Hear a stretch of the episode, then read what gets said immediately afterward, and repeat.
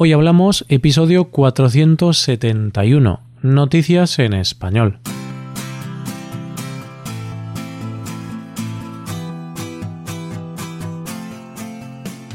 Bienvenido a Hoy Hablamos, el podcast para aprender español cada día. Ya lo sabes, publicamos nuestro podcast de lunes a viernes.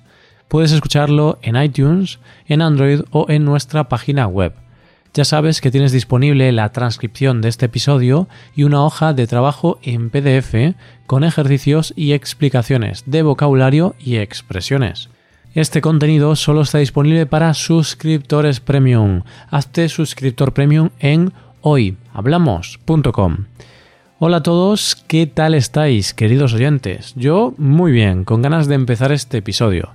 Es jueves, así que este es un episodio de noticias en español. La primera será sobre el futuro de los coches tal y como los conocemos. La segunda de Omnis y la tercera de un hombre buscando esposa. Hoy hablamos de noticias en español.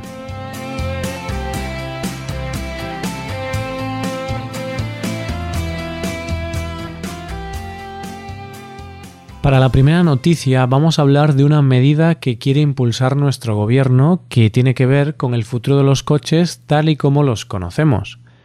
Y es que uno de los grandes problemas a nivel global es el cambio climático, y la contaminación de los países es un problema fundamental a la hora de luchar contra este tema.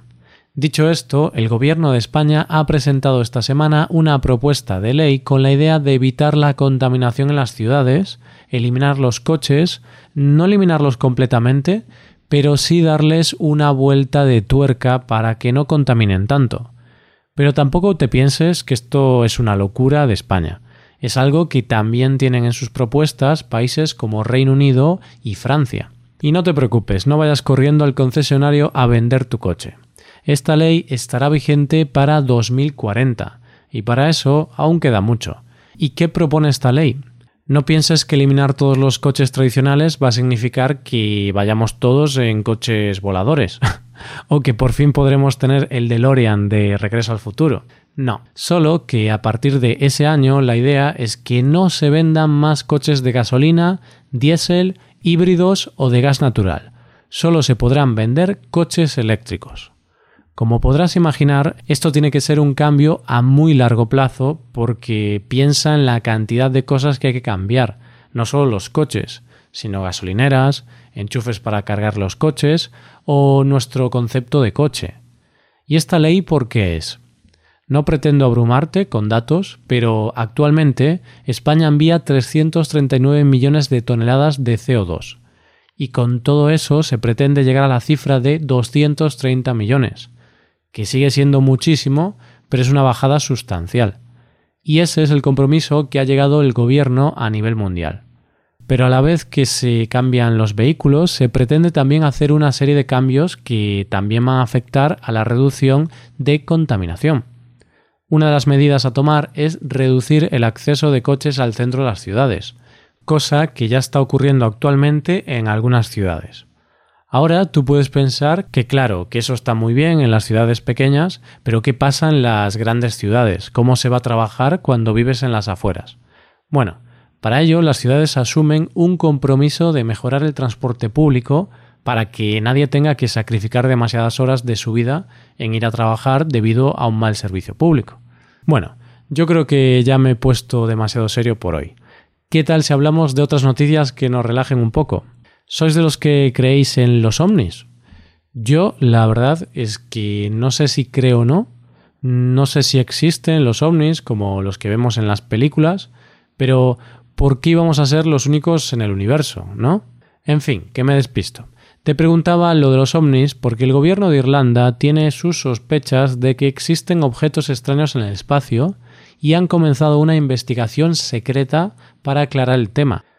Aunque si tan secreta es la investigación, ¿por qué hay una noticia que habla de esto?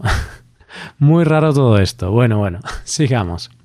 Te pongo en antecedentes una serie de pilotos estaban sobrevolando el espacio aéreo irlandés. En ese momento se ponen en contacto con la torre de control para preguntar si están haciendo maniobras militares en la zona. Desde la torre de control les dicen que no, que no hay maniobras. El piloto de British Airways les dice que está viendo objetos muy brillantes que se mueven muy deprisa. Hasta ahí no tendría por qué pasar a mayores, porque podía ser un piloto con mucha imaginación. La cosa se complica cuando este piloto lo reporta a otros pilotos y sus colegas aseguran que sí, que ellos ese mismo día también vieron objetos como los que este piloto describe. Aunque los expertos dicen que pueden ser estrellas fugaces, la Autoridad de Aviación de Irlanda asegura que está llevando una investigación confidencial. Lo que me queda claro es que la verdad está ahí fuera y por ahora no la conocemos. ¿Vendrá ET a visitarnos? Es un enigma. Y vamos con la última noticia de hoy. Esta tiene como protagonista a un señor que busca esposa. Hasta aquí todo normal. La cosa se pone interesante cuando el protagonista es un señor de 82 años. Yo creo que sigue siendo algo normal. Quizá no es lo más común del mundo buscar esposa con esa edad, pero me parece genial. Eso sí, el tema se pone más interesante todavía si te digo que lo hace a través de un anuncio en el periódico. El anuncio en cuestión tiene bastante chicha. Te leo el anuncio. Señor mayor desea amistad con una señorita hasta 37 años, no fumadora, buena presencia, sensible, amante de la naturaleza. Dejo herencia. el hombre tampoco pide poco, vamos, que tonto no es. Y tampoco es un crédulo. Dice que sabe que quien venga a estar con él viene por su dinero, pero que él quiere compañía y no estar solo. Pero lo mejor de todo es que él dice que es consciente de que la mujer que venga puede tener intenciones de matarlo para poder cobrar la herencia y no tener que aguantar al señor. Así que él se va a seguir haciendo su propia comida y va a avisar al servicio de atención a mayores del ayuntamiento para que estén atentos por si observan algo raro. Sé que todo esto parece un poco raro, pero en menos de 24 horas ha tenido tal respuesta que ya tiene a la elegida, una mujer de 38 años. Esto dice de ella. Tiene 38 años, es cubana, divorciada y con dos hijos. Me ha dado muy buena impresión. Es una chica seria que vive con su madre. Hemos quedado en vernos el próximo fin de semana y conocernos más. Pues ahí tenéis el desenlace de esta historia amorosa. Bueno, el desenlace, o más bien el comienzo. Y esto es todo por hoy. ¿Qué te han parecido las noticias? Puedes dejarnos tus impresiones en nuestra web con esto llegamos al final del episodio. Te recuerdo que en nuestra web puedes mejorar tu español de distintas maneras. Por un lado, puedes hacer clases por Skype con profesores certificados y nativos de España. Y por otro lado, puedes hacerte suscriptor premium para poder acceder a la transcripción y a una hoja de trabajo con cada episodio del podcast. Todo esto lo tienes en hoyhablamos.com. Esto es todo, mañana volvemos con un episodio de conversación real y sin guion entre dos nativos. Lo dicho, nos vemos en el episodio de mañana. Pasa un buen día, hasta mañana.